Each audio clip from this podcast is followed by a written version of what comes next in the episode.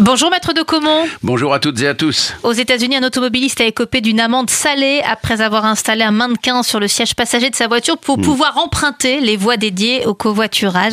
C'est notre champion du jour. Et qu'est-ce qu'on encourt en France si on emprunte ces voies alors qu'on est seul dans sa voiture? C'était l'occasion pour nous de, de rappeler cela. Alors, vous avez effectivement un système qui se développe de plus en plus et, bien entendu, ces voies sont interdites à ceux qui sont seuls dans leur voiture. Si vous les empruntez, vous risquez une contravention de quatrième classe. Ça veut dire que vous allez avoir une amende d'un montant maximal de 750 euros, en pratique 135, et si vous payez très vite 90.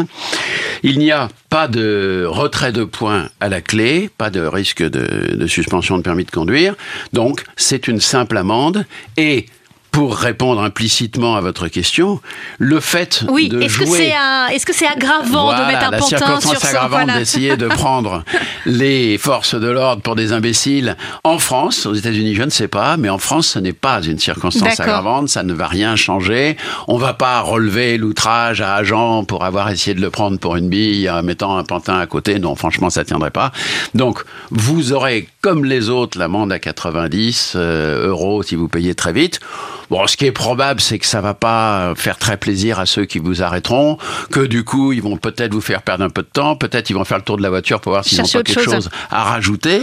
À ce sujet, en l'état actuel de notre législation, ça doit être constaté par un policier ou un gendarme qui vous arrête, mais il est sur les rails des super radars Mais il y en a déjà quelques-uns, non? qui ne sont pas encore homologués, Ah, d'accord. mais la technologie existe. Et alors la technologie sait distinguer la poupée gonflable du vrai passager? Je ne suis pas sûr. Ah Parce que je vous dis ça comme ça, je n'en ai pas un usage personnel, mais les poupées gonflables sont très bien imitées. Un appareil ne voit pas la différence avec une vraie femme, par exemple. Et c'est bien dommage parce que c'est évidemment pas du tout la même chose. Merci beaucoup, Maître de Comont. Et pour retrouver sans cesse de nouvelles informations sur nos droits d'automobiliste, il y a votre site internet dont je le rappelle, l'adresse c'est maître-2-comont.fr. À bientôt, Maître. À très bientôt.